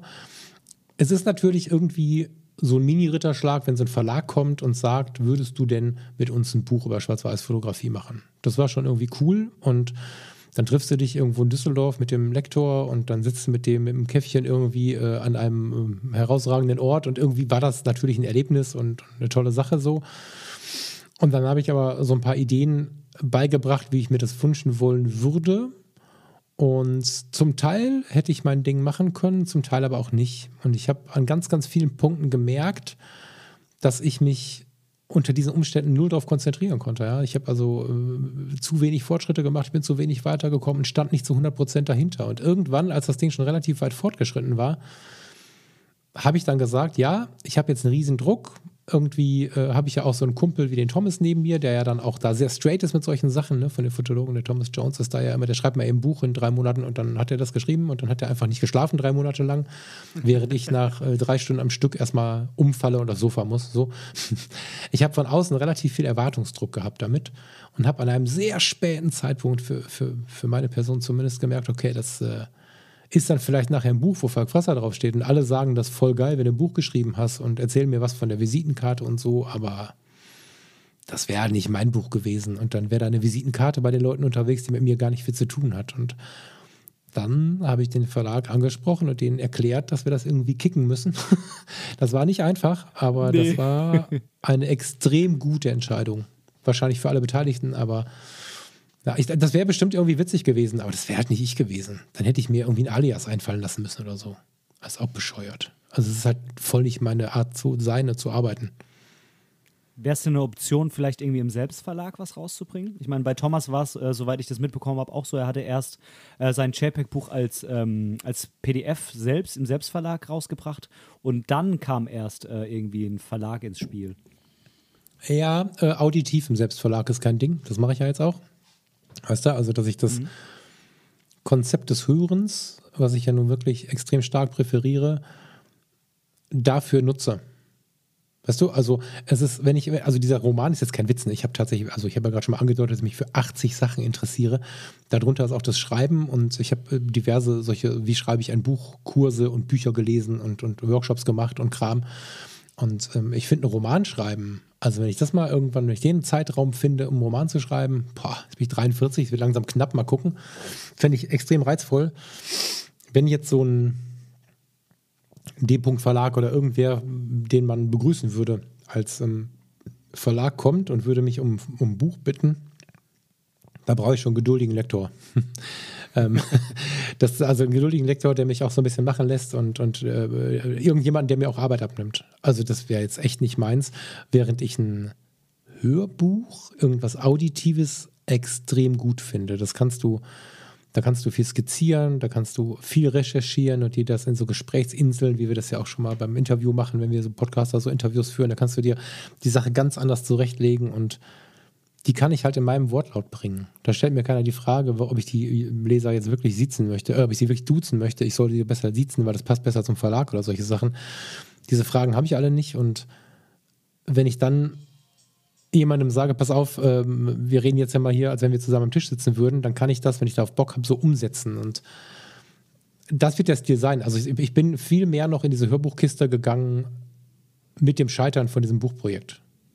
Ich finde es nicht grundsätzlich ich finde es nicht grundsätzlich schlimm und es gäbe bestimmt Verlage und, und Ideen, die mich rocken könnten, aber äh, also mit mir hätte niemand ein leichtes Spiel. Ich, also Thomas ist da immer eine Bank, ne? Also wenn, wenn jetzt hier jemand zuhört, der, der Bücher verlegt oder so, der Thomas ist einfach eine sichere Bank. Der kriegt irgendein Thema hingeworfen, dann beißt er sich da rein, dann schläft er drei Monate nicht und dann ist das gelaufen. So, dann läuft das. Aber etwas überspitzt gesprochen, mit mir hätte derjenige echt sich, äh, also die Zähne auszubeißen. Also, liebe Verlage, seht das als Rennen an jetzt. Ihr kennt die Konditionen. Wer draußen. Ja. Das, das, ich empfehle das nicht an dieser Stelle. nee, also auditiv ist mein Ding. Ja, die, die, die, die Hörer bei Fotografie tut gut, äh, melden mir das zurück und die Hörerinnen. Ähm, es ist ein total spannendes Medium und auch ich selbst kommuniziere viel lieber, äh, Quatsch, ich, äh, ich äh, konsumiere viel lieber auditiv. Also ich habe mir kürzlich ein Buch gekauft ähm, über dieses Wabi-Sabi-Ding, das kannte ich noch nicht. Und das Papierbuch habe ich noch nicht angefasst. Ich habe es inzwischen dann bei Audible nochmal geladen. Es gibt Momente, wo ich gerne Bücher lese, so ist es nicht. Dann sind es aber wiederum meistens Romane, aber alles, was irgendwie mit einem Wissen zu tun hat, was ich aufnehmen möchte, das geht am besten auditiv. Und, und am besten auch sogar gar nicht unbedingt im Hörbuchstyle. Ich weiß jetzt nicht, was du für eine Meinung von dem Mann hast und ich weiß, dass er umstritten ist, aber mit, unserem, mit unserer Vorrede, dass wir nicht bewerten wollen, nehme ich jetzt zum Beispiel mal Calvin Hollywood. So, Calvin Hollywood ist ein cooler Typ, meiner Meinung nach. Ich habe ähm, mich mal bei ihm entschuldigt, öffentlich, weil ich immer echt doof gekommen bin, ähm, weil ich auch ein Vorurteil hatte, das ist viele Jahre her und inzwischen finde ich, dass es ein ganz cooler Typ ist, weil er genau sein Ding macht, weil er erkannt hat, was sein Ding ist und das zieht er irgendwie so durch und ich weiß nicht, was jetzt so im letzten halben Jahr war, da habe ich offen gestanden nicht viel hingeschaut, also darauf kann man das jetzt nicht ähm, beziehen, sondern so auf die Zeit davor, aber ich habe zum Beispiel von ihm mal ein Hörbuch gehört, das fand ich extrem cool, weil er, du hast ja irgendwie Schepper, Klapper, irgendwas. Und dann hat er gesagt, ach so, hi, äh, ich wollte jetzt hier mal ein Hörbuch aufnehmen, ich habe das noch nie gemacht und deswegen kostet das jetzt auch nur 10 Euro, aber ich habe ein Thema für dich mitgebracht und ich möchte das auf meine Art machen. Und da habe ich gedacht, High Five, Junge, genau das ist das Ding. Wenn ich Leuten was vermitteln möchte, dann muss ich gar nicht.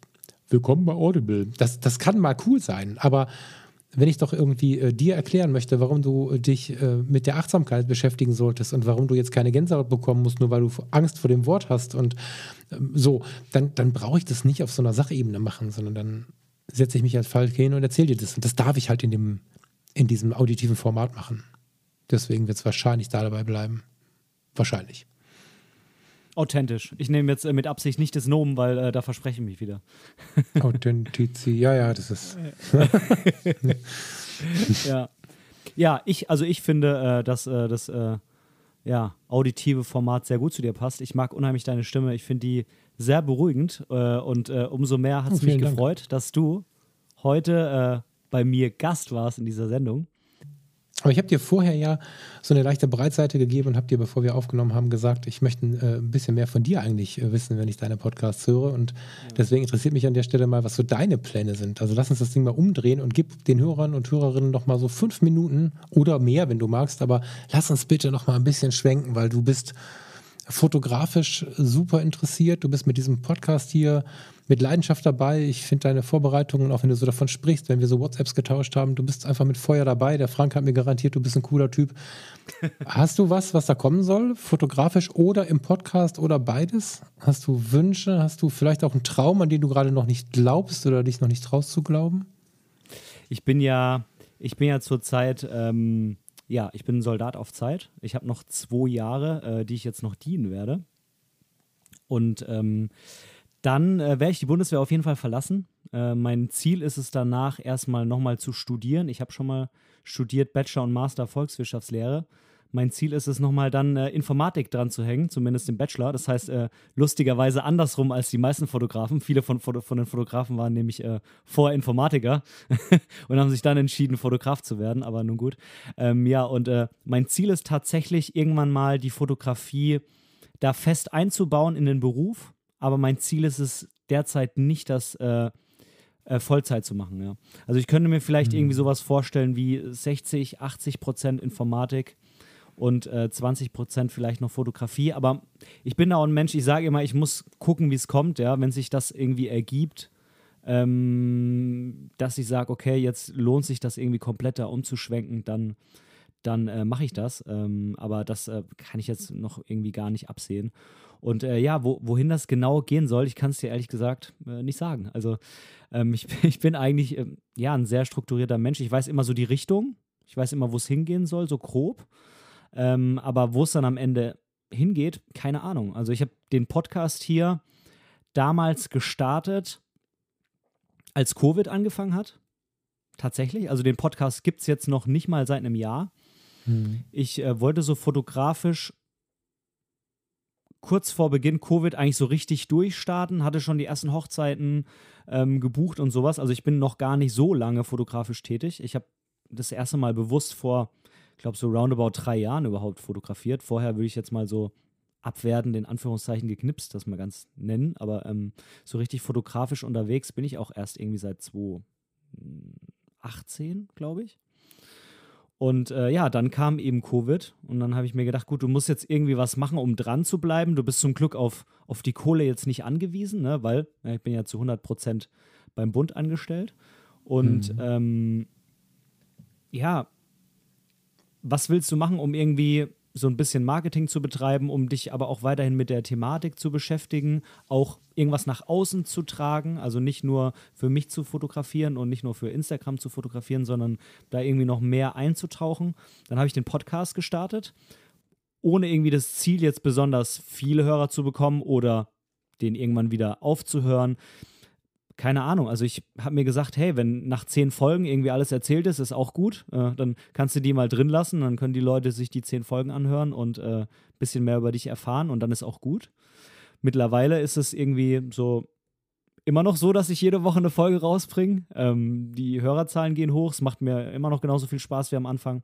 Abgesehen von dem ein oder kleinen, ein oder anderen kleinen Tief, was jeder irgendwie mal bei irgendwas hat und mhm. keine Lust hat. Aber ähm, ja, keine Ahnung, wo es hingeht, äh, um die oh, Frage oh, noch kurz dich, zu beantworten. Äh, ja. Hast du dich wahrscheinlich abgeprüft gefühlt jetzt, ne? Ähm, nee.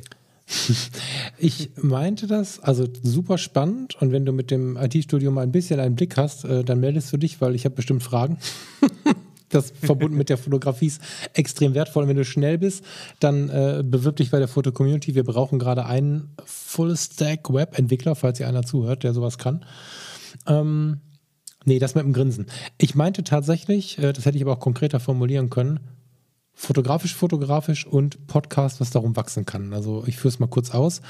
Wenn du mich fotografisch oder wenn man das bei mir fotografisch überhaupt nennen kann, keine Ahnung, auf Wolk 7 schweben lässt, dann besorgst du mir einen von drei Personen oder alle drei Personen, mit denen ich auf eine entspannte Zeit ein paar Bilder machen kann. Nicht auf Knie, schön sie irgendwann im Leben endlich zu treffen, drei Fotos machen, weglaufen, sondern ein paar Minuten Zeit, in welcher Form auch immer, und dann ein paar Bilder machen. Das ist äh, Udo Lindenberg, äh, Reinhard May und äh, Hartmut Engler von Pur. so, einen von den dreien besorgst du mir, dann bin ich fotografisch im siebten Himmel und habe glaube ich tatsächlich, dann lehne ich mich zurück und dann kaufe ich mir die Leica. Ich muss dann alles verkaufen und alle Schränke hier verkaufen, Mac verkaufen, alles und so, aber dann, dann mache ich das wahrscheinlich. Oder mit dem Podcast habe ich ja gerade so ein bisschen skizziert, gehe ich ein bisschen mehr in den Austausch mit den Leuten. Wir fangen an, ein bisschen zu reisen, eine gute Zeit zu haben und so. Hol das Ganze ein bisschen ins reale Leben. Das sind so meine beiden Träume bezogen auf Fotografie und Podcast. Es gibt bestimmt viel mehr, aber hast du fotografisch sowas? Das muss jetzt nicht realistisch sein. Ich meine, es ist wenig realistisch, dass Hartmut Engler, äh, Reinhard May oder, oder Udo Lindenberg hier zuhören und dann auch noch Bock haben, von mir fotografiert zu werden. Aber es ist dennoch so ein, so ein Impuls in mir. Ähm, hast du sowas für den Podcast und oder für die Fotografie? Ja, also für die Fotografie habe ich das tatsächlich. Ähm, und zwar, ich, es ist lustigerweise auch, es geht in Richtung Musik. Ich habe früher viel Musik gemacht, äh, wie ich dir vorhin schon mal erzählt habe.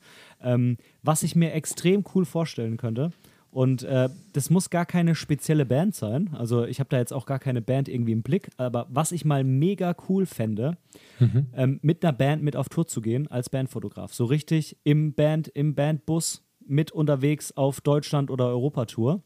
Wirklich mhm. mehrere Wochen lang. Und dann einfach Bilder machen, die sonst keiner macht. Ne? So ein bisschen wie, ich sag mal jetzt so ganz salopp, Philipp Reinhardt ähm, mit irgendeiner Nationalmannschaft, ja. Dass du dabei bist, dass du in der Kabine dabei bist, dass du im Bus dabei bist. Und sowas, sowas von der Band. Fände ich extrem geil. Werde ich gleich oder morgen früh mich nochmal zu melden, habe ich vielleicht sogar eine Idee. Ähm, Musik. Mega. Also ich habe ja, ich weiß nicht, ob du das weißt, ich habe eine ganze Zeit lang Clubmusik fotografiert, also so, so Live-Bands in kleinen Clubs. Und ähm, da habe ich tatsächlich eine Idee aus Hamburg. Wie weit ist Hamburg von dir? Ist das weit? Nee, ähm, nicht weit. Also wir wohnen an der Grenze zu Hamburg. Ah, reden wir mal drüber. Ähm, diese, diese Musiker ist spannenderweise wieder so ein Thema von gerade, die haben halt mein Leben geprägt. Ne? Also ich weiß nicht, ob du das irgendwie im, im Ansatz nachvollziehen kannst. Ich bin zwar mit Campino groß geworden, wo du gerade äh, im Vorgespräch schon mal den Punk am Rand erwähnt hast. aber, und hier mit, mit äh, Kurt Cobain und solchen Sachen. Aber wenn ich dir sagen müsste, wer mich in meiner Denkweise wirklich umgekrempelt hat, dann ist das äh, ohne jede Scham Hartmut Engler von Pur, dann ist das ähm, Reinhard May mit ganz vielen Ausrufezeichen und mit mindestens genauso vielen Ausrufezeichen ist das Udo Lindenberg. Und deswegen wäre das einfach eine, ähm, ein, ein kleines etwas zurückgeben können und gleichermaßen irgendwie ein ein Versuch des Verstehens, diese Leute fotografieren zu können. Aber ich kann deinen Wunsch genauso gut nachvollziehen, weil ich es nicht mitgetourt, aber ich habe es halt in, in, kleinen Clubs mal mitgemacht und hatte das Riesenglück auch äh, Martin, äh, nicht Martin Engelin, Martin Engelin ist auch cool, den hatte ich auch vor der Linse, aber Karl Verheyen von Supertramp zum Beispiel in so einem Mini, Mini, Mini-Club vor der, vor der Linse zu haben und das waren wirklich besondere Erlebnisse. Mhm. Ich muss mal, müssen wir mal sprechen. Ich weiß nicht, ob eine ganze Tour funktioniert, auch so von deiner Zeit her. Da sehe ich gerade das größere Problem. Ich weiß nicht, wie du das vorhättest, weil die fahren ja dann auch unter der Woche und, und sind auch donnerstags mal irgendwo und, und samstags irgendwo und so. Aber ja. In zwei Jahren, ja. Würdest du dafür eine Pause machen, wenn dir das so jemand anbietet? Also ich rede jetzt hier nicht von, von äh, Elton John, ne? das ist natürlich dann keine Frage, aber würdest du für so eine geile, aber mittelgroße Band, die dann nicht mit einem schwarzen Tourliner, äh, sondern mit einem Sprinter fährt, würdest du dafür drei Monate Pause machen oder so? Also drei Monate, ich kann quasi keine drei Monate Pause machen. Das geht nicht einfach so. Ich habe am Ende eine relativ lange Phase, die ich quasi schon früher gehen kann, weil ich einiges an Urlaub und sowas angesammelt habe. Das ah, schon. Okay. Äh, das sind dann aber, ist dann aber eineinhalb Jahre. Also, ähm, ja. Eineinhalb Jahre aber hast du also, frei? Nee, nee, in eineinhalb Jahren. Ach so, ich frage Dann, dann, dann habe ich mehrere, dann hab ich mehrere Monate frei tatsächlich. Ja. Ja, das ist ähm, ja, okay. Also, aber ja, das bis, ist jetzt aber während der Aufnahme dahin, müssen wir es ja. ja in den Mund nicht wässrig machen, aber vielleicht habe ich da einen Kontakt für dich, ähm, den ich das vielleicht spannend, passend ja, finde. Spannend. Ja, ich finde die Zeit halt nicht und ich, ich finde den halt cool und wir haben äh, irgendwann, aber das ist ganz, ganz lange her, das ist so ein Ding, wo man hoffen muss, dass er sich erinnert, haben wir mal mit so, mit so einem äh, kalten, kalten Getränk in der Nacht über solche Dinge gesprochen, aber ich finde die Zeit dazu nicht. Vielleicht wir sprechen da später nochmal. Ja. Sehr gerne. Ja. Kann sie unmöglich den Namen sagen oder so, dann ist das, dann ist das nichts mehr, dann, also, ne, aber ja. Wir müssen, glaube ich, aus der Aufnahme raus. Ne? Jetzt habe ich dich irgendwie. Nee, falsch. Jetzt hast du mich abgelenkt. Was ist mit dem Podcast? Hast du da noch irgendeine Vision? Verdammt. Sorry. nee, ähm, äh, ja, es. Nee, eigentlich ehrlich gesagt nicht. Also ich, das ist auch gut und ehrlich, sehr schön. ja, also nee, also klar, ich meine, natürlich ist es cool, wenn man irgendwie.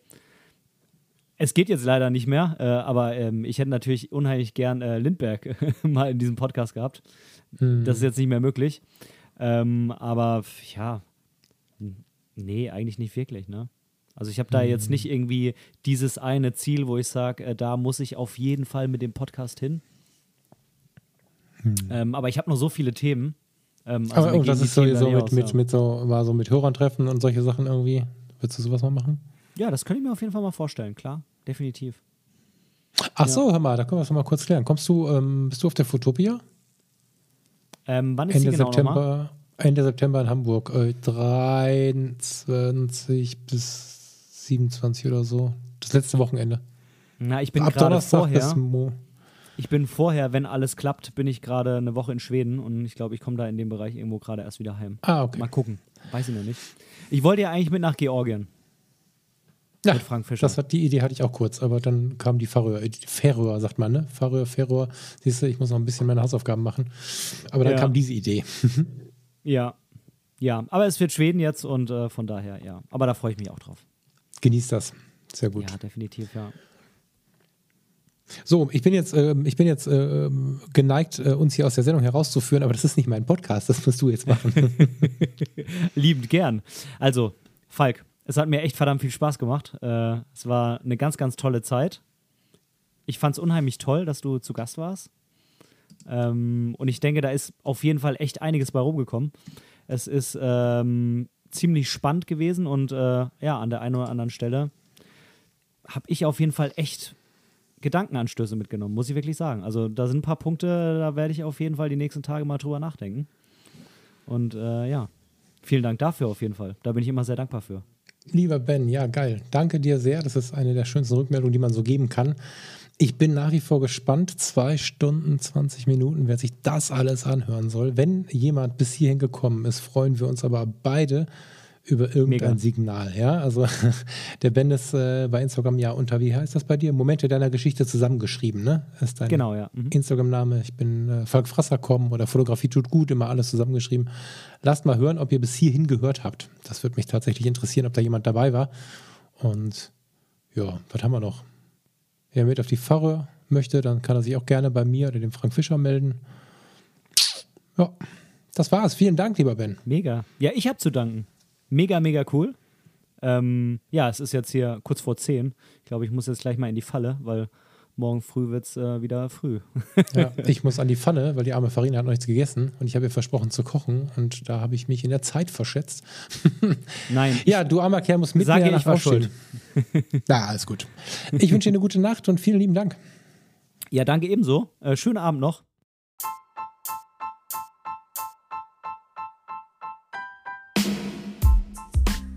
An dieser Stelle möchte ich Danke sagen. Danke dass du mir für diese Episode dein Ohr geliehen hast. Denn als Hörer bist du der wichtigste Teil meines Podcasts. Hast du Themenwünsche oder Verbesserungsvorschläge? Oder möchtest du in einer Episode sogar Teil dieses Podcasts werden? Dann kontaktiere mich doch gerne über meine Website www.benediktbrecht.de. Dort findest du auch die Links zu all meinen Social-Media-Kanälen. Oder du schreibst mir einfach direkt eine E-Mail an kontakt@benediktbrecht.de. Ich freue mich auf dich.